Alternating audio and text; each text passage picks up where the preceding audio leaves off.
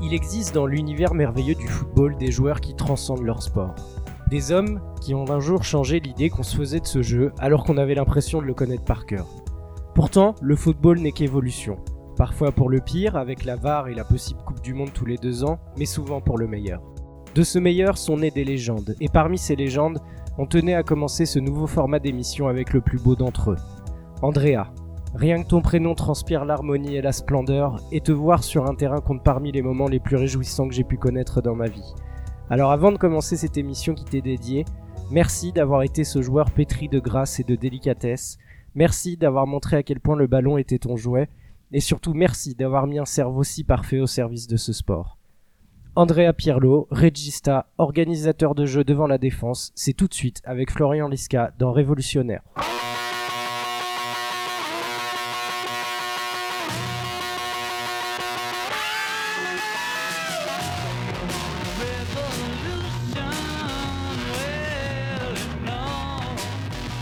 J'ai le plaisir d'accueillir pour ce nouveau format un résident, on peut le dire, de la corbeille du Parc des Princes qui prend des petits fours avec Lilian Thuram et boit des coupes de champagne avec Vincent Labrune. Bienvenue Flo, comment vas-tu? Et heureux de commencer avec Pierlot Très heureux, très heureux. Alors sache qu'on n'appelle plus le la corbeille du Parc des Princes ne s'appelle plus la corbeille, on appelle ça le carré. Ah oui Mais j'ai été très très très heureux d'être invité par euh, par le club du PSG, même si je je préfère sur le long terme largement mon abonnement en quart de virage côté Auteuil. Ah, y, il y a plus d'ambiance, tu veux dire? Exactement, exactement. Il y a quand même beaucoup plus d'ambiance, mais le plaid est quand même de très très bonne qualité. Ah oui, euh, oui, oui, ah bah oui, froid. forcément, ça on y pense Donc pas non, non, c'est un réel euh, plaisir, mais ça va être un plaisir également énorme de parler d'Andrea Pirlo sur cette, sur cette très belle nouvelle émission de Révolutionnaire. Bah c'est partagé. Alors avant de commencer, j'aimerais qu'on fasse un petit point euh, vocabulaire sur euh, trois termes qui vont revenir assez souvent. Est-ce que tu peux nous expliquer ce qu'est un mezzala, un mezzala pardon, un regista et un trequartista Alors, on va commencer, je pense, par les deux qui sonnent le plus, qu'on a l'habitude de connaître. Euh, le regista, on a vraiment l'habitude de- d'en entendre parler, même si ça reste trois termes italiens. Le regista, alors, euh, si on traduit littéralement, ça veut dire le réalisateur. Donc, euh, on ne parle pas de cinéma, on parle bien de football. En fait, c'est le, le joueur qui va organiser le jeu de derrière, qui va réaliser le jeu de l'équipe comme un réalisateur le fait au cinéma, mais depuis une position reculée sur le terrain. C'est-à-dire pas un numéro 10, mais plutôt en fait un numéro 10 qui va jouer assez reculé entre les deux milieux relayeurs ou, les, ou le milieu relayeur et sa défense. Donc avec les exemples euh, les plus célèbres, évidemment Pirlo. Évidemment, va Pirlo dont on va parler, on peut penser à un Xabi Alonso, à un Busquets, et il y a des joueurs qui au cours de leur carrière ont évolué à plusieurs postes différents. On peut penser notamment, on en parlera dans le podcast, à Steven Gerrard, qui a évolué quasiment toute sa carrière en vrai box-to-box, donc le box-to-box c'est le terme anglais pour, euh, pour parler du milieu relayeur, qui a fini sa carrière dans une position plus reculée, un peu à la, à la Pirlo ou à la Busquets. Mm. Euh, quand on parlait du milieu relayeur, ça, le terme italien qui le définit, c'est le mezzala. Donc tu, tu, tu me demandais aussi le mezzala. C'est vraiment un des deux relayeurs dans un milieu à trois qui évolue généralement sur les côtés de la sentinelle ou du regista et un petit peu plus haut. Ce qu'on peut en- dire en France, on dit un 8 quoi. Ouais, un Souvent. 8, un 8. En Angleterre, on appelle ça souvent un box-to-box. Mm. Euh, c'est ce joueur capable de faire un peu tout, qui a des gros volumes de jeu, euh, et qui va de ses 30 mètres, de ses 20 mètres, à- des 20 mètres adverses à ses- aux 20 mètres dans son camp. Et le dernier, c'est le trequartista. Alors, on a tous, on a quand même une langue latine, donc trequartista, on va traduire assez simplement, c'est-à-dire le trois quarts. En fait, le trois quarts, c'est un peu le mot italien pour dire le 10. C'est-à-dire le joueur qui est entre, qui est trois quarts, donc qui est pas vraiment dans une ligne, il est entre la ligne du milieu de terrain et entre la ligne de défense. Donc en fait, c'est réellement le numéro 10. Bah, merci beaucoup. Ça me paraissait important d'utiliser euh, ces termes-là parce qu'en fait, on n'a pas d'équivalent en français. Ou je trouve Ouais. que nos équivalents français sont assez réducteurs.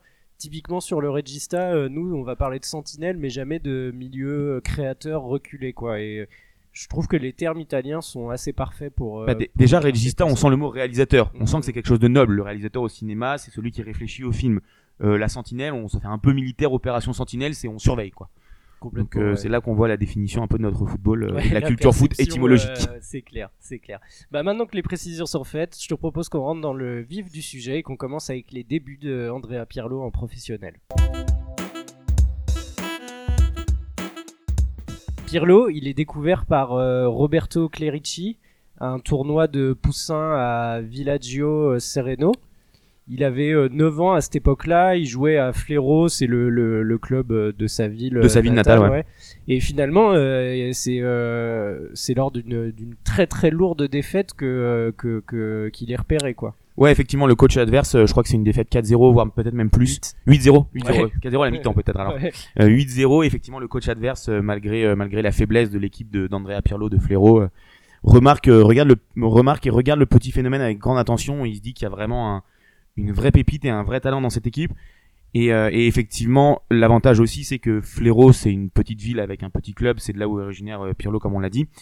Mais c'est assez près de, Ber- de Breccia, qui est donc, on est, on est en Lombardie. Euh, et Breccia, voilà, c'est la ville de taille moyenne assez importante à côté. Et c'est très facile en fait pour lui et assez logique de rejoindre après ce tournoi en poussin Breccia qui l'a remarqué. Ouais, il n'y a pas de grosse coupure avec la famille, il n'y a pas d'éloignement. euh, Exactement, c'est ça qui est très important. Il va pas aller dans un centre de formation à l'autre bout de la France ou même à l'autre bout de la Lombardie ou à Milan. Non, il peut rester vivre chez ses parents, avoir on va dire une scolarité et une vie d'enfant normale hmm. euh, tout en restant à Fléro et il fait voilà c'est 15-20 minutes pour se rendre tous les jours ou tous les deux jours à ses entraînements du côté de Breccia. Surtout, euh, on décrit euh, à cette époque-là un cadre euh, très sain autour de lui, avec un père qui suit ses entraînements sans lui mettre la pression, qui refuse des offres des plus gros clubs. Enfin, on sent que l'environnement est bien, assez fortuné, il faut le dire aussi. Exactement, ça, ça c'est un côté. Alors en France, on a, on a aussi une sociologie des joueurs de football qui est assez différente. Alors il y a des cas à part, mais qui est plutôt des, des milieux populaires. En Italie, il y a un, peu, un petit peu de tout comme en Espagne. Et pour le coup, Pirlo effectivement vient d'une, d'une, d'une famille assez aisée, pas forcément riche, mais en tout cas vraiment aisée. Mm. Pas de problème d'argent, donc il n'y a pas une pression financière à réussir dans le football, ni pour lui ni les parents. Euh, on est aussi évidemment dans ce nord de l'Italie, la Lombardie, notamment Breccia, c'est une région industrielle, c'est une région qui est mais industrielle dans le sens assez riche. Évidemment, le nord de l'Italie et notamment et particulièrement la Lombardie, comme le Piémont euh, du côté de Turin, sont des régions riches. Et effectivement, ces clubs sont aussi structurés de cette façon-là. Euh, et d'ailleurs, c'est quelque chose qu'on va retrouver tout au long de la carrière de d'Andrea Pirlo, puisque à part son intermède euh, américaine du côté de New York City, il aura joué quasiment quasiment que des clubs du nord de l'Italie, Ouais. entre la Lombardie et le Piémont. Et puis il faut savoir, euh, pour, pour les, les gens qui ignorent ça, qu'il y a une grosse rivalité en Italie entre le nord et le sud, qui dépasse souvent l'entendement avec des chants qui, en fait, c'est de l'ordre du racisme. Oui, oui, que- clairement, du, d'un racisme intérieur au pays qui ne qui n'est pas un racisme sur la couleur de peau, qui est juste en fait un racisme sur le l'origine du pays et qu'on ne peut pas vraiment comprendre en France. On a un peu nous en France culturellement cette scission province-Paris, notamment à Marseille, mais mais on est à des années-lumière de ce que peut ressentir un Italien du Sud à l'envers d'un Italien du Nord et inversement. Complètement, ouais, complètement. Mais effectivement, ce qui est très important, c'est que euh, son entraîneur quand il arrive, quand il arrive dans son premier club à Breccia après Fléro, euh, remarque le talent, connaît aussi donc effectivement cette famille assez aisée sans problème d'argent, et il sent que le jeune Pirlo va avoir besoin d'une Ouais, motivation différente. Il est là pour le plaisir du jeu, mais il n'a pas cette pression du résultat, Mm. ni cette pression lui de réussir pour lui ou pour sa famille. Donc il va notamment lui donner cette motivation en jeune très vite en fait en le surclassant et en le faisant jouer avec les plus vieux parce qu'il va pas flâner sur le terrain, à prendre son temps. à- Il le disait souvent son entraîneur, il disait il a une passe magnifique, mais il se regardait faire la passe. Ouais. Et justement, il l'a fait évoluer avec des plus vieux pour qu'il n'ait pas le temps en fait de Mm. réfléchir et qu'il soit tout de suite dans l'après. Et c'est quelque chose en fait qui va très vite formater le joueur Pirlo et, et l'aider à atteindre le plus haut niveau. En 95, du coup, il, euh, il part à Brescia après avoir euh, eu cette, euh, reçu cette formation. Et euh, finalement, euh, il entre en jeu, alors un peu euh, par, par hasard, parce que l'entraîneur se fait virer le lendemain, mais il devient à 16 ans et 2 jours le plus jeune joueur de l'histoire de Brescia à jouer en, en Serie A. Mais finalement, il n'intègre pas l'effectif pro tout de suite. Non, c'est ça. Alors c'est ça qui est particulier, qui est assez particulier. Déjà, donc il, commence à Fléron, on l'a dit vraiment dans les catégories de jeunes. Il se fait repérer, il part dans un club à Brescia, puis il arrive vraiment au centre de formation de l'autre grand club de Brescia, qui est Brescia. Et, euh, et là, il est reçu par Parce qu'il y avait Corioni. des passerelles entre. Effectivement, il y a ces passerelles entre les deux clubs de Brescia, le plus petit dans lequel est Pirlo, et le Brescia Calcio, qui est le club phare de la ville, qui est le club qui est aussi très souvent entre la Serie A et la Serie B.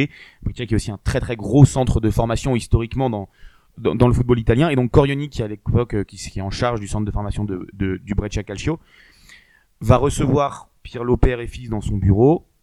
Et en fait, il va raconter l'histoire. Il dit J'ai demandé au fiston, donc à Andrea Pirlo, s'il se trouvait bon. Et là, Pirlo répond devant son père et à à peine 13, 14, 15 ans Je suis le meilleur au monde à mon poste. et, et donc euh, Corio- Corioni qui raconte ça dit son père est resté impassible, il a même pas eu un geste pour lui faire comprendre que c'était un petit peu un petit peu présomptueux qu'il fallait rester humble. Et pourtant Corioni raconte cette anecdote de façon assez marrante, mais il dit c'était un gamin pourtant très bien élevé et qui était très humble. Hmm. Il était juste conscient de ses qualités techniques. Alors tu disais euh, le père qui réagit pas, ça c'est vrai que c'est un trait de caractère des, des enfin surtout Andrea, je connais pas son père, c'est que le, sourire se fait rare. Le sourire se fait rare, l'expression faciale est assez rare effectivement. Mais mais pour revenir à ses à ses débuts en tout cas euh, en Serie A, enfin avec l'équipe phare et, avec les pros, effectivement il est le plus jeune le plus jeune joueur. euh, comme tu l'as très bien dit, a évolué avec le Brescia Calcio en Serie A. Il fait un premier match sur la saison 94-95. C'est son seul match. La saison d'après, il est toujours pas intégré à l'effectif pro alors que le club est en Série B. Mm. Donc on pourrait dire qu'il va avoir plus de temps de jeu à ses 17 ans. Non, il ne joue pas un seul match de la saison. Et c'est sur, les, sur le, la saison 96-97, Brescia est toujours en Série B, que là, Pirlo va vraiment arriver à s'entraîner dans le groupe, euh, dans le groupe A et va intégrer vraiment de façon pérenne avec euh, 17 matchs et 2 buts euh, l'équipe Fagnon. Et il faut savoir qu'à cette époque-là, et euh, ça va durer un bon moment, Pirlo joue euh, trequartista. Exactement, à ce moment-là, Pirlo c'est un trequartista, donc on, on l'a dit tout à l'heure, le trequartista pour faire simple c'est le trois quarts, le numéro 10, celui qui Mhm. évolue entre la ligne des milieux et la ligne des attaquants, et à ce moment-là, sa qualité de passe, son coup d'œil font qu'on voit en lui un joueur très talentueux considéré comme un, comme un trequartista, donc comme un numéro 10, et on le compare dans les catégories de jeunes, on le compare assez vite à d'autres joueurs comme euh, Baggio. Totti, Del Piero ou Baggio. C'est- Ce qui est marrant maintenant qu'on a sa carrière en tête, euh, de se dire waouh, ce, ce mec-là était comparé à ces gars-là, alors que c'est pas du tout le, Non, le, même corps. euh, C'est pas les du tout le même corps, mais à ce moment-là, on se dit, il a tellement de talent, une telle Mm. qualité de passe, une telle qualité de frappe aussi, une telle vision du jeu, balle, il ne peut être que numéro 10. Hmm, évidemment. Finalement, euh, il reste à Brescia et puis euh, le club monte en, en Serie A, redescend en Série B. Ça, euh, vu son talent, c'est pas quelque chose qui va vouloir. euh, Enfin, il va pas vouloir continuer dans le club. Non, surtout qu'il s'est, il, s'est en plus imposé en, en Serie A sur la saison 97-98. Euh, il fait 29 matchs, il met 4 buts. Il est très, c'est un membre très important euh, du Brescia Calcio. Il joue 30 matchs compétitions confondues. Voilà, lui ne peut pas, ne peut pas rester en Série B, sinon son niveau va clairement stagner. Comme dans, en fait, comme dans tous les championnats, quand un jeune euh, éclot, euh, forcément les, les gros clubs euh, sont attirés. C'est l'Inter, Ouais. son club de cœur, parce qu'il raconte que lui aimait bien aller voir les matchs euh, au stade. C'est l'Inter qui vient le chercher. Exactement, effectivement, c'est, un, un tifosi de, de l'Inter, et ce qui est très intéressant, c'est qu'il va arriver à, l'Inter toujours avec cette image de trequartista. Il va parfois aussi évoluer en, en relayeur, mais il va essentiellement quand même évoluer en trequartista, et il va jouer 32 matchs euh, étalés sur plusieurs saisons, euh, notamment surtout la saison 98-99 où il en joue 18, mais en fait il va jamais réellement s'imposer. Ouais, ça se passe mal. L'Inter est très mal géré. Il y a beaucoup de changements d'entraîneurs. Beaucoup de changements d'entraîneurs. Très compliqué. ouais. Et puis il y a une équipe qui est très très compétitive, notamment sur les milieux de terrain ou les joueurs offensifs. Euh, on a un Yuri Djorkaeff qui est au firmament, on a un Ronaldo en attaque, on a un Roberto Baggio, son modèle et celui à qui on veut le comparer qui est déjà là. On a un Nicolas Ventola, on a un Paolo Souza au milieu qui est à l'époque un super joueur, on a Zamorano, Gilberto Diego Simeone. Pour illustrer tout ça, il, disait Je me réveillais le matin, je ne savais même plus qui allait nous entraîner. Exactement, ça c'est sur la facette changements, euh, énormément de coach et, et- et euh, ouais, structurelle où il y y a une instabilité à ce moment-là euh, à l'Inter qui est beaucoup trop forte pour un jeune joueur, surtout quand lui n'arrive pas à s'imposer alors qu'il y a des joueurs devant qui sont plus référencés, plus expérimentés. Par exemple, on parle d'un Djorkaeff, Djorkaeff est champion du monde. Voilà, c'est impossible et c'est vraiment en plus Djorkaeff est vraiment un ailier numéro ou numéro 10. Bon bah Pirlo ne peut pas vraiment rivaliser à ce moment-là avec Yuri Djorkaeff. Du coup, il part en prêt l'année suivante, en 99, à la Regina, et là, il retrouve du temps de jeu, il s'épanouit plus, toujours en trois quarts numéro 10. Et il y a ce match, euh, cette prestation euh, majuscule contre le Milan, euh, sûrement pour envoyer un signal et dire qu'il il va compter dans l'histoire de ce club, où il met une passe décisive magnifique et un, un match qui est une partition que je vous avoue je n'ai pas vu malgré mon âge avancé, qui, qui, a, qui a fait date. Et il fait une saison pleine. Là, il joue vraiment. Ouais, alors déjà, ce qui est très intéressant, c'est que euh, on parlait tout à l'heure de son, de son origine de Fléro, donc dans une petite euh, petite bourgade à côté de, de Brescia, qui est une plus grande ville en Lombardie. Euh, c'est la seule fois en Italie où il va évoluer dans un club qui n'est pas dans le nord de l'Italie. Donc culturellement, il se retrouve à Regina. Regina, c'est la ville de Reggio di Calabre, donc on est vraiment, c'est, on n'est pas dans l'Italie du nord, on n'est pas non plus à Rome. On est vraiment, ou en Toscane, on est vraiment dans l'Italie du sud pure et dure, la Calabre. Euh, le cliché, c'est un peu cette mafia, par exemple. Et, et on va forcément se dire, euh, est-ce qu'il va vraiment arriver dans un bon contexte pour se relancer à la Regina? Et au final, euh, le petit club de la Regina est exactement ce qu'il lui faut. Euh, il va se trouver, il va C'est une évoluer. équipe très jeune, je crois. C'est une hein. équipe très très jeune. Ils, ils sont souvent en moyenne d'âge entre 22 et 23 ans, donc c'est Mm. vraiment une équipe extrêmement jeune. Et là, il va évoluer entre trequartista, il va mettre notamment 6 buts sur sa saison avec la Regina, et aussi pas mal relayeur. Mezzala, donc. Mezzala donc. Et, et c'est un moment très très important de sa carrière parce que là vraiment on se rend compte que ok il a échoué au Milan mais c'est toujours un joueur encore très jeune avec un potentiel énorme, un talent énorme et évidemment il appartient toujours à l'Inter à ce moment-là et il ne peut pas rester à la Regina, il est prêté mais voilà, on se dit qu'il va à nouveau exploser peut-être en revenant à l'Inter. D'autant plus qu'il gagne euh, l'Euro U21 en finissant meilleur buteur de la compétition avec un entraîneur qui va retrouver après euh, Marco Tardelli. Ouais, il, il est meilleur buteur de la compétition. Il met un doublé en finale contre les Tchèques. Euh, donc c'est effectivement après son éclosion à Breccia, euh, sa résurrection, même s'il est très jeune à la Regina, c'est vraiment un euro où il est dans une équipe où il, a clairement le jeu entre les pieds et le cerveau et il va, mener l'Italie vers cette victoire. Et effectivement, tu parlais de son entraîneur, c'est Marco Tardelli, qui est l'entraîneur des espoirs italiens à ce moment-là. Après son retour, après l'Euro 2000, 2000 l'Euro U21 2000, il va retrouver Tardelli en revenant à l'Inter. On se dit c'est le coach parfait puisqu'il le connaît, il l'a eu, il en a fait un joueur majeur de son, de son équipe U21 avec l'Italie. Et pourtant, Pirlo va être très très peu utilisé. Il le dira lui-même dans sa biographie, il dira euh, Je n'ai jamais vraiment été reconnu à ma juste valeur à l'Inter. Ce qui est incroyable, hein, parce que Pirlo était la base du système de, de Tardelli euh, Avec les les espoirs. Il retourne à l'Inter, tout le monde se dit bah c'est bon là, c'est le c'est le combo parfait, c'est son joueur, il le connaît et il le fait pas jouer. Non, vraiment il le fait pas jouer du tout quoi. C'est assez fou. En plus de ça, il y a une petite anecdote qui est, euh, assez euh, croustillante, c'est que Tardelli remplace euh, Marcelo Lippi, qui lui était sur le banc de l'Inter.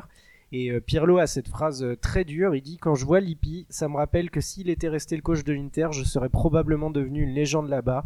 À cause de lui, Tardelli donc, et du déclin de l'équipe, je n'ai pas voulu rester plus longtemps. Ils ont empêché l'histoire d'un amour inconditionnel. Ouais. Quand Bon. tu vois ce qu'il a fait derrière, les supporters de l'Inter, ils doivent pleurer. Ils doivent être fous, surtout que c'est un aussi du club. Après, euh, pour son grand bonheur à lui, Andrea Pirlo, et pour notre plus grande tristesse, on en parlera, il va retrouver Lippi un peu plus tard. euh. Donc tout ne sera pas perdu dans sa relation avec, euh, avec Marcelo Lippi. Finalement, du coup, il part à Brescia, faute de, faute de temps de jeu. On se dit, bah là, c'est le retour en arrière. C'est euh, Ouais, la saison- c'est pas bon, quoi. La saison 2000-2001, donc il revient du, du prêt à la Regina, il arrive à l'Inter, il joue très très peu sous Tardelli, il fait seulement 8 matchs sur la première partie de saison et il est prêté effectivement sur la deuxième partie de saison de nouveau à Breccia, son club formateur. Donc là on se dit, bon il a échoué une nouvelle fois, maintenant était-il possible pour lui de trouver un meilleur contexte de revenir dans son club formateur à côté de sa ville, à côté de sa famille? Probablement pas. C'est effectivement un très bon choix de son côté de retourner à Breccia. Surtout qu'il tombe sur un mec qui va changer sa vie à jamais, euh, à savoir euh, Carlo Mazzone, l'entraîneur de, de Brescia. Ouais, Carlo Mazzone en, en, en Italie, faut, faut se rendre compte que c'est un entraîneur qui, qui est recordman du nombre de matchs coachés en Serie A. Donc c'est pas n'importe qui, c'est pas forcément un entraîneur qui aura marqué euh, l'histoire du foot italien par son palmarès, mais ça reste un grand monsieur. Euh, Peut-être à l'image d'un Giroud qui a peut-être eu un palmarès plus Mhm. important, mais un mec qui est resté très très longtemps coach, qui est très respecté, qui a lancé énormément de jeunes, qui est notamment le mentor de Guardiola qu'il a eu euh, notamment à Breccia. sous Oui, sa- quand Pirlo s'en va, c'est. Guardiola qui le sa remplace. coupe. ouais. euh, donc c'est c'est un, c'est un, c'est un coach qui est très très important. Et à ce moment-là, à Breccia, il re, euh, Pirlo retrouve Roberto Baggio En fin de carrière. en fin ouais. de carrière, qui est parti de l'Inter. Donc il retrouve un peu son modèle, celui à qui on voulait le comparer. Il le retrouve alors qu'il l'avait barré à l'Inter. Et, et en plus, Mazzone va faire jouer Baggio numéro 10 cette fois. Exactement. Et là, Mazzone se dit, je fais jouer Baggio en numéro 10, mais il est impossible pour autant de me priver d'Andrea Pirlo. Donc je vais le reculer sur le terrain, non pas un poste de relayeur, ce qui pourrait paraître logique, mais vraiment à un poste de regista, donc cette sorte de sentinelle très technique et très euh, organisatrice en position reculée au milieu de terrain. Et ce qui permet en fait à, Carlo Mazzone d'associer à Breccia à la fois Baggio et Pirlo, le jeune, le nouveau. Et Pirlo devient véritablement le, numéro 10 reculé qui alimente ton ballon, notamment euh, Roberto Baggio. C'est vraiment une sorte de, de passage de témoin entre les deux joueurs qui au final auront joué en plus ensemble à l'Inter et à Breccia, mais qui ont aussi tous les deux joué à, la, euh, à la Juve aussi. La saison se passe, euh, se passe euh, plutôt, euh, plutôt très bien. Euh, Brescia évidemment veut garder Pirlo, mais euh, au même moment Milan perd euh, euh, Leonardo et Boban. Ouais. Et du coup ils font une offre à l'Inter pour récupérer Pirlo. Exactement. Et l'Inter qui a donc déjà eu deux passages de Pirlo estime que euh, ils ont perdu leur temps et leur ouais. investissement. Ils Mm. estiment qu'effectivement c'est une cause perdue. Donc ils acceptent de le, de le, de le céder aux, aux voisins. Et là, Pirlo va considérablement euh, hausser son niveau de jeu et va littéralement exploser. Il faut savoir qu'Ancelotti est notamment marqué par un match d'Andrea Pirlo sur sa deuxième partie de saison avec Breccia, c'est son match contre la Juventus, Mhm. où il fait notamment une passe décisive incroyable pour Roberto Baggio dans la profondeur, une passe, bah, on le connaît quoi, il est euh, au niveau de ses 40-50 mètres et il, il balance une transversale euh, dans la profondeur, un ballon par-dessus la défense. Et Baggio fait lui aussi un contrôle exceptionnel où sur la touche de contrôle, il élimine le gardien sur un contrôle orienté. C'est un but, que ce soit la transversale de Pirlo Ouais, en profondeur ou, ou le, le contrôle et la finition de Baggio. C'est un des plus beaux buts de Breccia qui, qui, qui accroche la Juventus sur ce match-là, voir qui la bat. Et Ancelotti voit ce match, il l'a vu avant euh, Andrea Pirlo. Mais en fait, là, je vous parle d'Ancelotti, mais quand il arrive au Milan, Ouais, Ancelotti pas n'est pas là, encore ouais, coach pas encore de, l'AC Milan. C'est Terim qui est, euh, qui est en C'est ça. place et Terim il compte pas trop sur Pirlo. Non, hein. c'est ça. C'est qu'en fait, on associe évidemment Ancelotti à ces années un peu folles du Milan dans les années 2000 et à l'explosion et à d'Andrea Pirlo. Mais en fait, quand Pirlo arrive, c'est pas encore Ancelotti, contrairement à ce qu'on peut penser. C'est Fatih Terim qui sort euh, notamment d'une victoire en Coupe de l'UEFA avec Galatasaray, une unique victoire d'un club turc. Et, euh, et à ce moment-là, lui, Fatih Terim refait jouer Pirlo en numéro 10. Sauf que là, la concurrence, elle est énorme. Le Milan, c'est une équipe euh, ultra rodée. Et il y a notamment Rui Costa, le Portugais, qui est le numéro 10 titulaire de cette équipe, qui est un peu le numéro 10 imbougeable dans cette année 2001. Et en fait, il va falloir attendre le départ de Fatih Terim, qui va être limogé suite au mauvais résultat du club aux alentours du mois de novembre, pour que l'arrivée d'Ancelotti permette à Pirlo de retrouver du temps de jeu, notamment parce que Rui Costa est toujours installé en poste numéro 10, mais en parallèle, Gattuso et Ambrosini se blessent Ouais. simultanément. Et là, Ancelotti est obligé de faire reculer Pirlo sur le terrain. Il en avait déjà l'idée avant, mais là, il applique ça. Il le met dans cette position de régista, donc de, de 6 entre les, les défenseurs et, et les milieux de terrain. Et là, clairement, l'équipe va exploser. faut savoir qu'à ce moment-là, Ancelotti, c'est son idée. Il est aussi forcé par les blessures, mais il est aussi forcé par un homme. C'est Silvio Berlusconi, Hmm. président italien et, et- et président de l'AC Milan et propriétaire de l'AC Milan, qui va en fait euh, expliquer à Ancelotti qu'il est impossible à ses yeux de ne pas voir jouer ensemble Rui Costa, Sidorf, Pirlo et Rivaldo. Sachant que vous avez aussi Ambrosini et, et Gattuso. Ouais.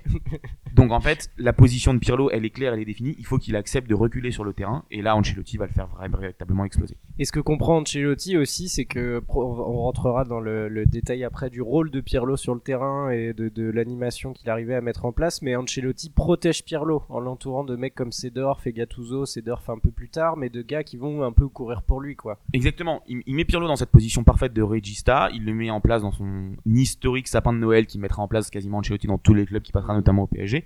Mais il met devant lui des chiens de garde qui sont d'excellents joueurs de ballon, des joueurs qui comprennent très bien la tactique, mais qui sont aussi pour rôle de protéger Pirlo et de lui permettre d'avoir du temps. Évidemment, on pense à Gattuso qui est le chien de garde par excellence dans une équipe de foot, mais Ambrosini et même Sidorf vont pas hésiter à protéger Pirlo, qui est vraiment euh, le chef d'orchestre de ce Milan qui devient un Milan beaucoup plus technique dès la première saison, cette saison 2001-2002, et qui va notamment conduire le Milan à la, à la victoire en Ligue des Champions contre la Juventus au tir au but.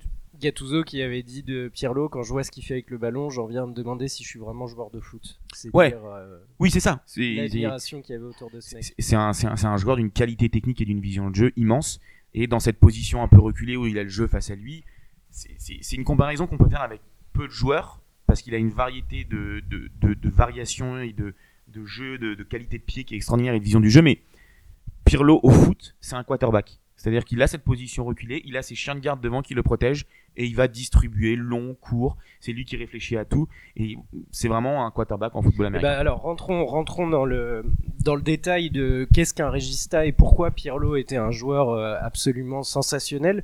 Tu l'as dit, il y a ce jeu de passe, mais il y a aussi un volume de jeu qui est énorme. Tout à l'heure, je disais ils vont courir pour lui, mais Pirlo courait énormément. Il y a une prise d'information en permanence et c'était assez bluffant de le voir jouer. Les mouvements de tête, on aurait dit qu'il allait se faire un torticolis à chaque fois que le ballon était dans sa zone. Où en fait il analyse où est le défenseur adverse, quel appel va être fait par l'attaquant, comment il va se positionner par rapport à eux.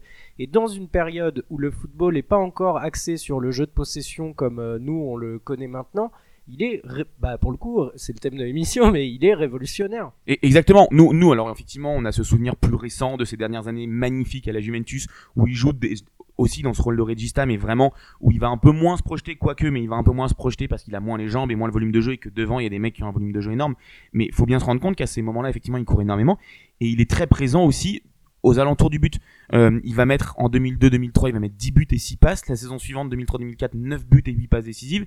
Enfin, c'est vraiment un joueur qui est capable aussi bien d'évoluer devant la défense et son poste, mais de monter et d'apporter sa, sa, sa qualité de frappe, sa qualité de passe, et aussi évidemment sur coup de pied arrêté. En fait, il y a, en plus de ça, il a deux armes euh, qui, qui, euh, qui, qui ont marqué tout le monde, évidemment, ses coups francs euh, somptueux. Euh, Il y a une anecdote assez sympa d'ailleurs où il, il raconte s'être inspiré de Juninho. De Juni, ouais. Et il y a cette, cette passe cachée, un peu à la, à la Ronaldinho, avec les épaules face, enfin perpendiculaires sa à l'axe de la balle. Il y en fait une qui est monstrueuse en demi-finale de Coupe du Monde Pour Grosso, contre l'Allemagne. Et ça, c'est les deux armes qu'il a. Et surtout, en fait, il maintient tout le temps son équipe éveillée, en fait. Parce qu'il touche les joueurs tout le temps, et c'est des redoublements de passes, c'est vraiment. euh, C'est-à-dire qu'au-delà d'avoir la qualité technique suffisante pour faire ce qu'il veut et avoir une variation énorme, il a effectivement ce, cette intelligence de jeu, cette vision du jeu, ce QI football qui lui permet de faire exactement ce qu'il est bon de faire au bon moment. Et on le voit parce qu'il a des connexions avec d'autres joueurs qui sont surréalistes. C'est-à-dire que lui peut-être n'a jamais eu le ballon d'or. On peut penser à l'année où Kaka là, où c'est un grand Milan en 2007, Il fait cinquième, ouais. il fait cinquième. crois, ouais. Franchement, vous avez déjà vu Kaka aussi fort qu'en 2007 non. Non, mais non, parce mais qu'il c'est a Pirlo derrière. Bien sûr. Et c'est pareil en 2005, c'est pareil en 2004, c'est pareil en 2006. On- on- Il y a des connexions. On parle de Kaka, mais on peut parler aussi de Shevchenko et Inzaghi. Mm. Avec Inzaghi, les deux le disaient. Inzaghi le disait. Il, il a- on n'avait même pas besoin de se voir pour comprendre ce qu'il fallait faire. C'est-à-dire en termes d'appel, on, on disait il y a forcément cette, cette blague sur Inzaghi, il est né hors Ouais. jeu. Mais Pirlo savait le moment où donner la passe pour qu'il soit vraiment à la limite. Mm. Les, les deux, je pense qu'en termes de, de connexion de foot, c'est- assez rare. Euh, Dans cette période, euh, dans cette période milanaise, du coup, euh, il y a euh, la consécration en, en 2007 avec la victoire de 1 face à Liverpool. après le traumatisme de 2005, Voilà, c'est ce que j'allais où il rate un penalty sur la but. Enfin, un drame euh, pour lui, c'est évidemment cette, euh, cette défaite au péno, le 3-3. Est-ce que tu peux nous en parler? Je crois que c'est un souvenir qui te, qui te met plutôt en joie quand on l'évoque. euh. C'est- C'est un très beau souvenir. Maintenant, je... ce qui est marrant, c'est qu'il y a deux finales en deux ans, donc 2005 et 2007, entre Liverpool et, et le Milan.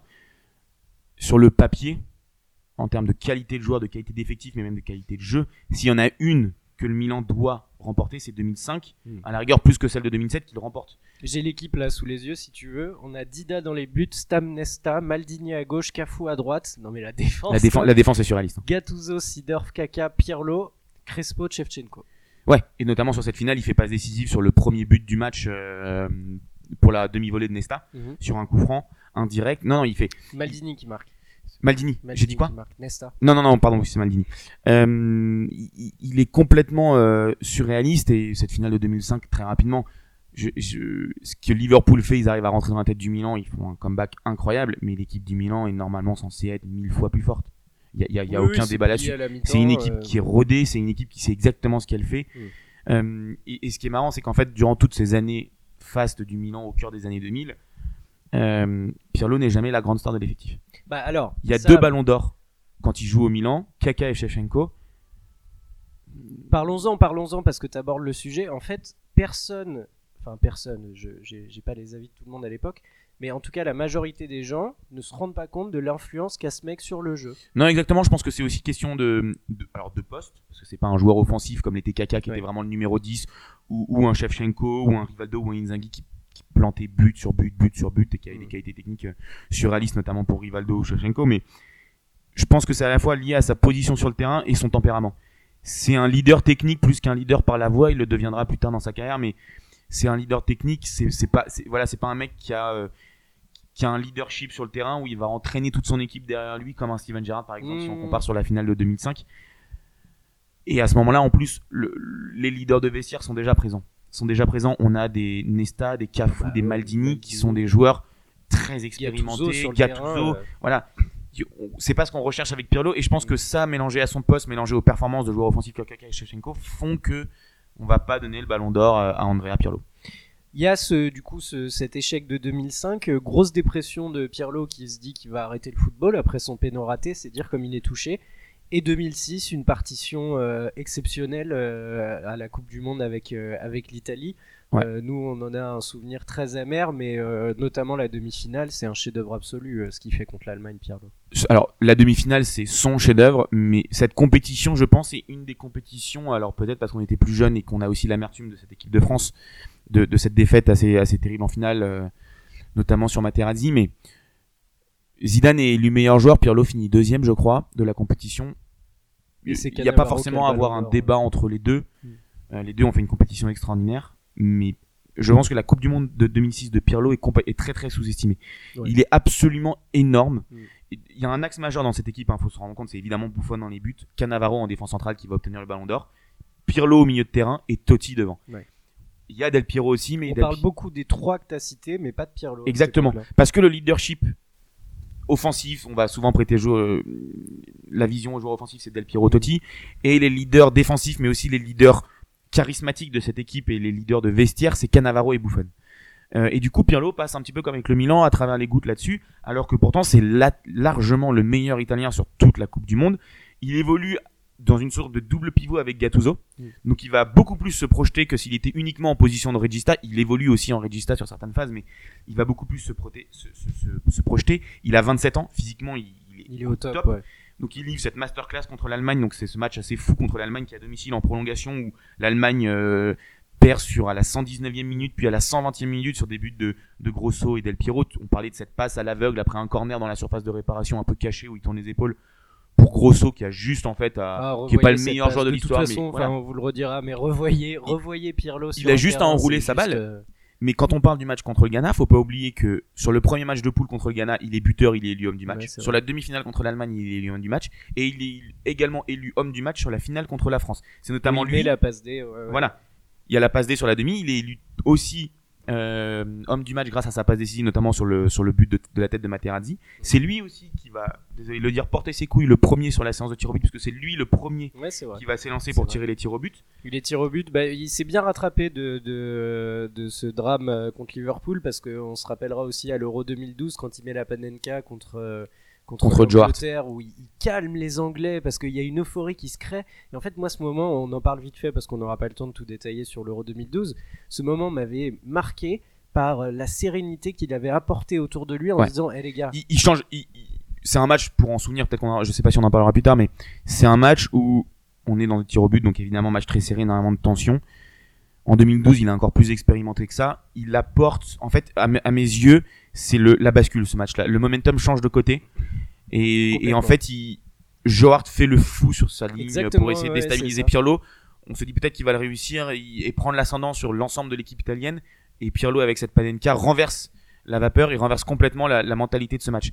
Mais pour revenir à la Coupe du Monde 2006 où il est énorme et à mes yeux c'est probablement le, le meilleur italien mais surtout peut-être le meilleur joueur avec Zidane de la compétition. On le voit aussi avec l'équipe d'Italie, c'est qu'en 2010, il est dans le groupe mais il est blessé. Il prend pas il prend pas part aux deux premiers matchs parce qu'on veut le, le, le sauvegarder, le, le préserver sauf que l'Italie fait deux premiers matchs catastrophiques, il est obligé de rentrer sur le dernier match contre la Slovaquie. Il joue blessé, l'Italie se fait sortir en- dès la phase de poule, c'est un- une, un- une catastrophe mondiale en mondiovision pour l'Italie, mais aussi parce que Pirlo ne joue quasiment pas. Et on voit en fait ce, ce, ce- c'est là que naît ce fameux No Pirlo, No Party. nos Pirlo, nos parties exactement en 2006 ils gagnent, mais 2010 sans Pirlo ou avec un Pirlo qui est rendu sur le dernier match, ils font rien. Pourtant, on continue de penser à cette époque-là que Pirlo n'est pas euh, la pièce la plus importante euh, du dispositif des équipes.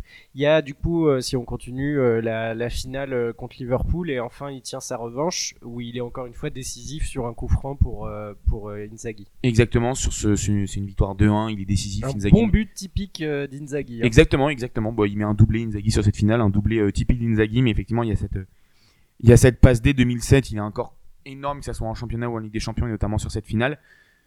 Mais, euh, mais il va se rapprocher après la Coupe du Monde et cette, euh, cette première Ligue des Champions, cette deuxième Ligue des Champions, pardon, avec le Milan. Il va se rapprocher aussi de la fin après de son expérience avec Milan. C'est-à-dire qu'avec Milan, ça marque un peu une sorte de 2007, il est encore au top, il va rester 2008, 2009, et à partir de 2010, il commence à connaître des blessures et il va commencer un petit peu à plonger doucement avec le Milan à cause de ses blessures. Et il va surtout rencontrer euh, un homme sur cette dernière saison 2010-2011 avec le Milan qui va l'assassiner. Cet homme, c'est l'actuel entraîneur de la Juventus, pour ceux qui nous regardent euh, au mois de décembre qui a d'excellents 2021. résultats en ce moment, ouais. Voilà, qui n'a aucun résultat, qui est une catastrophe pour le football, et notamment pour le football italien et la Parce Juventus. a- voilà, pour expliquer, il a un jeu très régressif. C'est Massimiliano Allegri. euh, Quelqu'un qui se remet pas trop en question, comme vous l'avez entendu, que l'on n'aime pas trop. Exactement. C'est Massimiliano Allegri qui en 2010, bah, raconte-nous ce qui se passe alors. Bah, euh, donc dès 2009-2010, il y a beaucoup de blessures pour Pirlo. Il est blessé à la Coupe du Monde, il joue très peu à la Coupe du Monde. Il revient donc pour la saison 2010-2011. Il est toujours, il alterne beaucoup avec les blessures. Le Milan va être champion cette saison-là, mais Pirlo va assez peu jouer. Il est souvent sur le banc, en tribune ou blessé. le Milan et, euh, et Allegri, lui- lui- Exactement, exactement. Et, et, et Allegri, c'est l'équipe effectivement d'Ibra et de Thiago Silva, mais Allegri au milieu va clairement lui indiquer qu'il a 30 ans, que maintenant il lui préfère des joueurs comme Flamini, Van Bommel ou Muntari. Je Où sont ces joueurs maintenant Ouais. Certains sont partis à la retraite, mais on voit bien que le Milan n'a pas duré longtemps avec ces joueurs-là, que Ah cette oui, oui, équipe-là bah, finalement ne euh, tenait pas sur son milieu, mais sur Thiago En Silva. termes de régularité, je te confirme que Flamini, c'est pas Pirlo. Voilà, et Zlatan, et au final, euh, Et ils Pirlo, veulent changer de poste en fait. Ils veulent changer de si poste, tu veux jouer, tu changes de poste. Ils veulent changer de poste, il lui propose quand même une prolongation, mais il lui dit écoute, moi dans la mentalité des joueurs de plus de 30 ans maintenant, je suis pas complètement confiant. Euh, Donc Allegri lui dit ça avec la direction, il dit euh, on te propose un contrat, mais un contrat d'un an. Et Pirlo dit bah non. Non, non, moi je me sens encore complètement en capacité, là j'ai eu des blessures, mais une fois que tout ça sera derrière moi, je serai remis à 100%, et il est hors de question que je prolonge à 30 ans, j'ai encore plein d'années devant moi, juste pour un an. À ce moment-là, il y a Leonardo, qui est alors directeur sportif de l'Inter, qui essaye de le, re- de le Mm. faire revenir Ouais, à l'Inter. Mais Pirlo, même s'il avait jeune cet amour de l'Inter, ne se voit pas faire ça à l'encontre des supporters milanistes et va finalement rejoindre la Juventus qui lui fait les yeux doux. C'est à ce moment-là une Juventus, faut vraiment se rendre compte, qui est qui a connu le Calciopoli, qui est donc descendu en Série B, qui a connu quelques années compliquées en revenant en Serie A et qui commence tout doucement à vraiment se relancer. Et Pirlo va être un petit peu le, Ouais, le déclencheur. le- le déclencheur et le Pirlo, changement, c'est-à-dire ça que- correspond à, l'arrivée des titres. Exactement, le Milan AC va ouais. faiblir et la Juventus avec son arrivée va exploser. Et donc il quitte le Milan sur un bilan quand même comptable qui est, qui est quand même pas trop mauvais. Il gagne deux Ligues des Champions pour une finale perdue, mais deux Ligues des Champions gagnées, deux Scudetti et, euh, et je crois qu'il y a une Coupe d'Italie aussi. Alors que euh, arrivé à la Juve, ça va être 4 quatre Serie A gagnées. Il fait une finale de C1 qui est, euh, qui est malheureusement perdue. euh, C'est la finale avec euh, la MSN qui gagne. Voilà. Et effectivement, il arrive à la Juventus, qui est un club en train de se relancer. Il y a Antonio Conte sur le banc, qui est un coach novateur pour la Juve, qui apporte un nouveau un système lui très clair, hein, c'est partout où il passe. 3-5-2, système qui est parfait pour Pirlo. C'est l'architecte. En plus, il a des latéraux encore plus offensifs que dans un système à 4 défenseurs, donc il va vraiment pouvoir être euh, le chef d'orchestre. Il est derrière, il a des milieux devant qui ont un volume de jeu énorme, donc ils le comprennent parfaitement. Ouais, ça va être Vidal. euh, Vidal, qui- Marquisio, ouais, ouais. Pogba, c'est les trois milieux qu'il lui faut. Euh, et il a uniquement, voilà, orga- enfin uniquement, il a uniquement à se à, à contrôler le jeu en tant que régista. Oui, parce que c'est c'est ça, le, le- on, on vous détaillait tout à l'heure euh, à quoi correspondait le rôle de Regista, mais Regista, c'est en fait être un entraîneur, joueur sur le terrain. C'est ça, c'est ça, c'est le quarterback de l'équipe. C'est limite il joue avec une oreillette, mais en fait, euh, sauf que l'oreillette c'est pas le coach, c'est lui tête, qui, a ouais. le, qui a le micro. Il- L'oreillette c'est ses coéquipiers qu'ils ont. Donc il arrive en 2011, à la fin de l'été 2011 euh, à la Juve. Euh, saison 2011-2012, c'est probablement sa meilleure saison en club. Euh, il y a 18 passes décisives, toutes compétitions confondues. Il en fait 14 la saison d'après. Il met à chaque fois entre 4 et 8 buts sur ces deux saisons. Mais la saison 2011-2012, c'est 37 matchs en Serie A. La Juve finit invaincue en Serie A. Pirlo également. Il y a des stats qui sont assez folles. Il est à 87,5% de passes réussies. c'est énorme. Et sur l'ensemble de la saison, Avec les risques qu'il prend dans Exactement. c'est fou. exactement. Et sur cette saison toujours 2011-2012, au-delà de ses 87,5% de passes réussies, il va créer sur l'ensemble de la saison en Serie A 141 occasions. De buts. C'est le premier des cinq grands championnats. C'est-à-dire que, alors qu'il joue dans cette position de, qu'on pourrait comparer de Regista, donc de 6 sentinelles, c'est le joueur en Europe qui va Mm. qui créer le plus, euh, d'occasions de but. ouais. Et un petit peu comme au Milan, il va sublimer les joueurs qui sont à ses côtés. Donc, Vidal, Pogba, Marquisio en ont besoin, mais effectivement, les trois ont probablement connu leur meilleur moment à ce moment-là, mais ça reste des joueurs confirmés qui ont réussi aussi à d'autres moments. Mais je sais pas si vous vous souvenez de Roberto Pereira ou de Sturaro. On en parlait à cette époque-là comme des très bons joueurs en devenir, des joueurs qui allaient progresser parce qu'ils sont au contact de Pirlo et ils n'ont jamais eu le niveau ensuite qu'ils ont eu à ce moment-là. Et il y a aussi une connexion. Le, le 3 Steiner, pareil. hein, C'est exactement euh, ça. il y a une connexion. euh, En fait, le 3-5-2, au-delà de sa relation avec les milieux et les attaquants, lui permet d'avoir une relation avec des latéraux beaucoup plus hauts, des pistons en réalité. Alors, Asamoah souvent à gauche, mais surtout effectivement Lichtsteiner. Il y a une connexion entre les deux. Les appels un petit peu comme Messi, Dani Alves. mm, Les appels où Pirlo a cette position un peu euh, aux 30 mètres, 40 mètres adverse. Lichtsteiner fait un appel dans la profondeur, dans la surface, et il a donné un nombre de caviar comme ça à Lichtsteiner qui ont débloqué des situations. C'est une connexion assez rare dans le football moderne. Et enfin, Pirlo est adulé. Enfin, on comprend que c'est le joueur le plus important aussi grâce à son Euro 2012 dont on parlait tout à l'heure, où en fait l'Italie c'est lui quoi. Ouais, et ce qui est intéressant, c'est qu'il arrive l'Euro 2012, donc ça c'est déjà Cesare Prandelli qui, qui lui aussi apporte un nouveau souffle à cette équipe italienne après le fiasco de la Coupe du Monde 2010 en Afrique du Sud.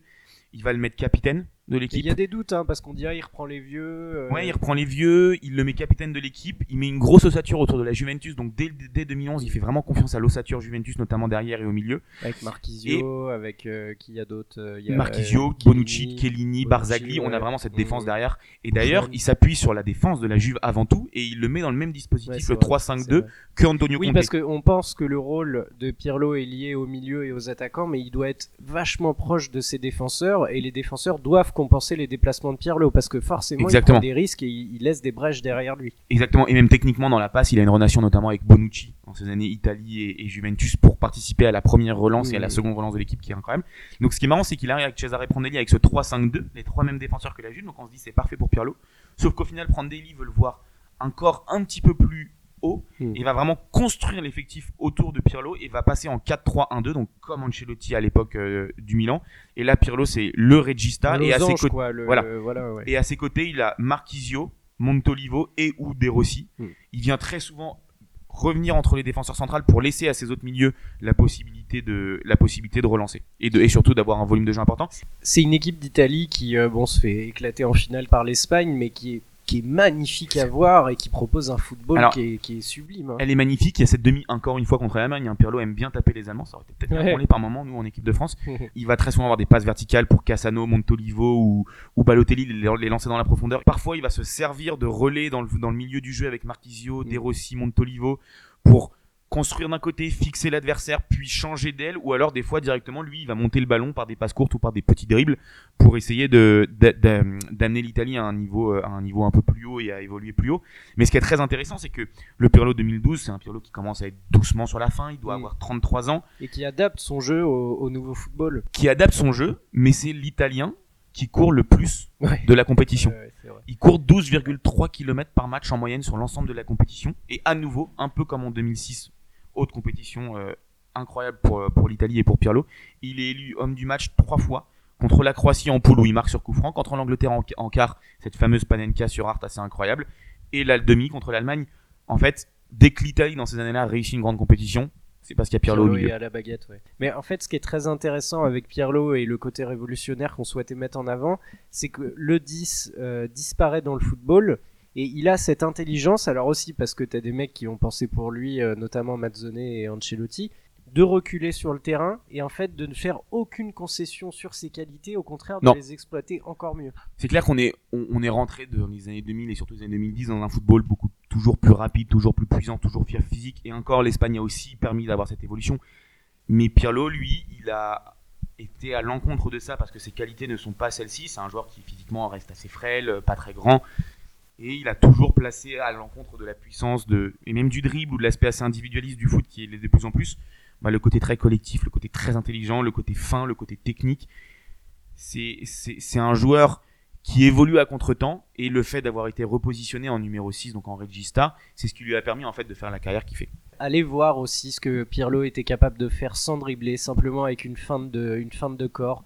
Regardez comment il, il- il comprenait le football avant tout le monde. Ce mec est un, un ovni absolu et qui avait une élégance mais dingue sur le terrain. Enfin, je je sais pas si on reverra un mec euh, aussi beau, aussi aussi brillant que, que lui. au-delà de son aspect euh, révolutionnaire et de sa carrière incroyable euh, effectivement il y a, y a un côté esthétique le style un peu nonchalant un peu la barbe les cheveux, cheveux longs, alors longs, pas ouais. tout le temps la barbe hein, mais les cheveux longs puis la barbe sur la fin de carrière côté très désinvolte ce côté pas très expressif qui le rend d'une élégance incroyable aussi son élégance en dehors du terrain Bien hein. sûr, bien un sûr. mec ouais. très très bien sapé euh, qui, qui joue qui joue Qui aussi sur ce côté-là mais je crois qu'il a il a il a monté euh, Je- il a des vignes maintenant. Exactement, ouais, vin, ça, ça lui colle assez bien. Bien Et, et c'est pas parce que je suis aussi un immense fan de, de Federer, mais je trouve qu'il y a une Ouais, sorte vrai, de symbolique entre les deux. Les deux se ressemblent un peu, ce côté nonchalant, très talentueux, une grosse la, intelligence la de pureté jeu. du geste, La quoi, pureté le, du le geste, le côté pur, le pied qui est parfait. Le, Exactement, rien ne semble compliqué ou rien ne semble forcé Ouais, avec tout est lui. facile. On a l'impression qu'il est né ouais. pour faire ça. Mm. On parle donc de ce 10, euh, 10 reculé. C'est vrai que maintenant, les 10 qu'on voit euh, le plus, c'est des 10 qui partent d'un côté. On pense euh, notamment à Neymar, à Messi par exemple. Ouais, c'est ça. C'est-à-dire que le numéro 10 a été un poste euh, stratégique du football pendant euh, des décennies et des décennies. Et depuis la fin des années 2000, début des années 2010, il a un peu disparu. Notamment au profit du 4-3-3 euh, comme Guardiola. Et les 10 sont devenus d'autres joueurs. C'est-à-dire qu'ils ont évolué sur d'autres positions du terrain. On se souvient de Gilles qui a commencé en numéro 10 mais qui a parfois souvent joué ailier, notamment avec le Real. Pastore Euh, qui est un peu le symbole de ça. de Pastore, ouais, mais bah, justement, sa disparition, c'est aussi Bah parce oui. que lui n'était pas capable d'évoluer ni au milieu, en tout cas en relayeur, Ni sur un côté. ni sur un côté. Donc Mm. souvent le numéro 10 va devenir un ailier. On voit aujourd'hui un joueur comme Neymar qui a cette capacité de passe et de dribble. Il y a 20 ans, on se poserait pas la question. Neymar aurait probablement été un numéro 10. Et lui, Pirlo, va inventer ce nouveau poste. On va dire non. Le 10, s'il disparaît, il n'est pas forcément de- en train de devenir un ailier, un joueur technique rapide qui va éliminer. Il peut aussi reculer sur le terrain pour en fait être un 10 derrière Et il y a des joueurs qui vont suivre sa trajectoire. Alors évidemment, il a une trace laissée en Italie. Il y a beaucoup de joueurs qui vont essayer de s'inspirer de lui. On pense actuellement à un autre joueur passé par Breccia et qui a poussé le, le mimétisme, euh, le mimétisme physique avec ses cheveux longs. C'est Tonali, Sandro Ouais, Tonali, ouais, qui a ouais, commencé à Breccia en Série B, qui est maintenant au Milan, qui peine un peu à confirmer parce qu'il a des blessures, mais c'est un joueur qui est extrêmement talentueux et qui Mm. probablement est celui qui se rapproche le plus en Italie d'un Pirlo. Mais il y a eu d'autres joueurs au cours des, des- des dernières années. On peut penser à Montolivo, qui a fait des beaux passages au Milan. On peut penser à Sigarini, qui s'est un peu Le perdu à Verratti, Aquilani, à euh, Verratti. Verratti, il a une trajectoire un petit peu comme, comme Pirlo. Il démarre Bien en sûr. Série B avec Pescara. Il est numéro 10 avec Pescara, euh, avec Immobilier À chaque et, fois et qu'un coach arrive au PSG, il se demande s'il va pas le faire jouer en 10 pour finalement le En remettre 10 et, derrière. et finalement en fait son meilleur poste ça serait 6 mais Verratti veut pas 8. probablement jouer Ouais, 6 on parce qu'il préfère jouer 8 en tant que relayeur ça dépend des matchs mais Il est capable de faire un match en 6 de fou contre City et derrière. euh, Exactement. Mais il a aussi permis à d'autres joueurs. On parlait tout à l'heure de Steven Gerrard. Steven Gerrard, sur la fin, il a plus les jambes pour jouer box-to-box dans, le jeu ultra rapide et physique de l'Angleterre et de la Première Ligue. Bah, sur les dernières années, notamment avec Brendan Rodgers, il va reculer et il va adopter cette position de numéro 6 de distributeur, jeu court, jeu long, frappe de loin, coup de pied arrêté. Et il va énormément ressembler au Pirlo de la Juventus. Et je suis pas sûr que si Pirlo révolutionne un peu ce poste-là de d'organisateur du jeu très reculé en regista, je suis pas sûr que Gerrard évolue comme ça ces dernières saisons à ouais, Liverpool. c'est vrai, c'est intéressant. Et au-delà de ça, Parlons Je- de. Parlons de, si tu veux bien, de, de, de ce qui- la trace qu'il a laissée dans le foot, parce que euh, on sait notamment, on se rappelle que quand Guardiola arrive au Barça, il appelle Pirlo pour lui dire euh, toute mon équipe sera construite autour de toi. Euh, il, il veut le mettre à la place de Yaya Touré ou de Busquets. Finalement, ça se fait pas parce que Pirlo, euh, Pirlo part de Milan et puis va à la Juve. Mais là où c'est intéressant, ce rapprochement avec Guardiola, c'est qu'il a d'une certaine manière, on le disait tout à l'heure, inspiré ce jeu de possession dans son rapport aux espaces, dans son rapport au déplacement, à la possession, au fait de toujours solliciter euh, Ouais. les joueurs proches au milieu de terrain pour créer des décalages, aspirer l'adversaire. être capable de varier jeu court, jeu long. En fait, il théorisait sur le terrain Exactement. les trucs qu'on allait voir dans euh, 5-6 ans. Quoi. Exactement, et c'est en ça que c'est étonnant parce que son échec à la Juve, bon, c'est dans un contexte très particulier, mais après être un excellent joueur et même un joueur très intelligent, mais il devrait pouvoir être un peu comme un Guardiola ou un Cruyff qui ont des joueurs qui ont révolutionné le jeu à leur poste aussi. Il devrait pouvoir être un très grand coach, mais il y a effectivement, il a révolutionné le jeu, il a permis à des joueurs, on parlait de Gérard, de voir une autre vision de leur fin de carrière. Il a inspiré beaucoup d'autres joueurs et des joueurs de sa génération. On peut penser à un Xavi qui le dit, il dit je me suis énormément inspiré de Pirlo et il a une époque où Xavi racontait qu'il n'a raté quasiment aucun match de la Juve quand il était en capacité de les regarder parce qu'il était très intéressé par le jeu de Pirlo et il s'en inspirait librement. Je pense aussi que, pas forcément au moment où il a joué, et notamment fini sa carrière, mais aujourd'hui, si le foot italien a tant évolué qu'on a aujourd'hui un foot tout, tout aussi tactique mais de plus en plus technique, moins, moins défensif, je pense que Pirlo n'est pas étranger à cette mue du foot. Pas forcément en tant que coach évidemment, mais plutôt en tant que joueur. Il a permis à des milieux de terrain de se dire ok un milieu de terrain c'est pas forcément ce genre de joueur ça peut aussi être un Pirlo un mec qui va jouer reculé qui va être capable de distribuer et je pense qu'il a il, il a donné à la fois à des joueurs à des entraîneurs cette, cette nouvelle vision Oui, de se dire on peut en être train de devant faire la défense et de pas être euh, priorisé sur la, dé... enfin, sur la défense, quoi. Justement, de pas être priorisé sur l'interception, de pas devoir euh, courir pour couper des lignes de passe, mais plutôt de se dire euh, prendre le jeu à son compte, être à la base de la création, un poste où en fait personne personne n'y avait songé, quoi. Exactement. Et en fait, il y a un mec qui est très intéressant. On parlait de, de Marcello Lippi, on parlait d'autres joueurs, d'autres entraîneurs qui l'ont eu sous sa coupe et qui ont évidemment dit énormément de bien. C'est Giovanni Trapattoni, qui est un immense coach italien, Mm. qui en 2002, donc en 2002, euh, Pirlo, euh, ça fait un an, une seule année qu'il est au Milan, il sort d'une très bonne année au Milan, à l'AC Milan. Et Trapattoni est déjà visionnaire, il dit Pirlo n'est pas une découverte, c'est une réalité. Il est en train de prendre conscience de ses moyens, c'est un 10 avec des qualités de départ, de classe et d'inspiration, qui a mué tactiquement dans un nouveau rôle en regista, un rôle qui deviendra important pour lui et pour l'histoire du football. Donc dès 2002, Trapattoni sent que la mue tactique et le replacement et le recul de Pirlo du numéro 10 au regista numéro 6 va faire évoluer le football et, il devient vraiment dans cette position le, le classé par excellence.